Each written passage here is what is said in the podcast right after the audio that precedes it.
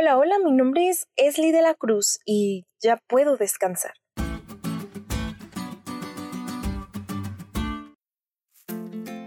¡Feliz semana! Qué bendición poder estudiar una vez más nuestra lección de escuela sabática. Ya estamos en la lección número 8 y espero que el descanso forme parte de tu día. Hoy me gustaría que eches a volar tu mente y te imagines lo siguiente. Es un nuevo día y el sol ha salido tan bonito como siempre. Intentas levantarte pero tus piernas no responden. Intentas mover tus brazos pero ni siquiera puedes levantar la cobija con la que estás tapado. No puedes mover ninguno de tus dedos y apenas puedes hablar de tan impresionado que estás al no poder hacer nada. Gritas y pides auxilio y llega tu familia a apoyarte rápidamente. Te llevan al hospital y te diagnostican te dicen que no podrás moverte más. El resto de tu vida vives sujeto a una persona que siempre tendrá que apoyar. Qué difícil, ¿verdad? A más de una persona seguramente le ha sucedido algo como esto. Tal vez no de la noche a la mañana se despierta con una situación así, pero sí con algún accidente o alguna lesión. Esto pasa. Mucha gente se ha alejado del verdadero descanso a causa de las enfermedades. Mucha gente ha perdido la fe porque sus diagnósticos no fueron para nada favorables. Entonces, ¿el descanso y la enfermedad se llevan? Déjame contarte algo. Cuando Jesús estuvo en esta tierra, muchas personas tenían padecimientos. Muchas personas sufrían problemas de salud.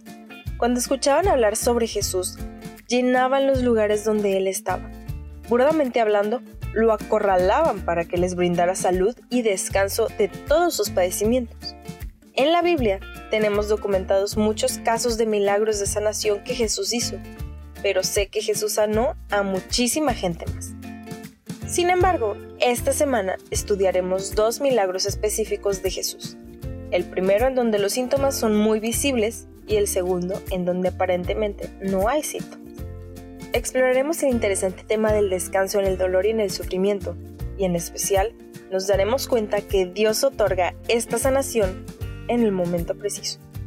No es por nada, pero la lección nos traerá gran bendición, ya que estamos tan expuestos a la enfermedad. Termino invitándote a decir el versículo de memoria que es una declaración poderosa y la encontramos en Salmos 27.1. Ahí donde estás, repite conmigo. Jehová es mi luz y mi salvación. ¿De quién temeré? Jehová es la fortaleza de mi vida. ¿De quién he de atemorizarme? Si estás pasando por una situación en la cual tu salud está en riesgo, te invito a que hagas cambios en tu vida. Te invito a que las palabras de este versículo sean tu escudo y que sobre todo encuentres refugio en Jesús.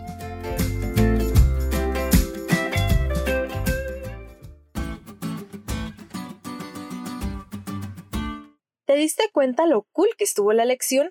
No te olvides de estudiarla y compartir este podcast con todos tus amigos. Es todo por hoy, pero mañana tendremos otra oportunidad de estudiar juntos.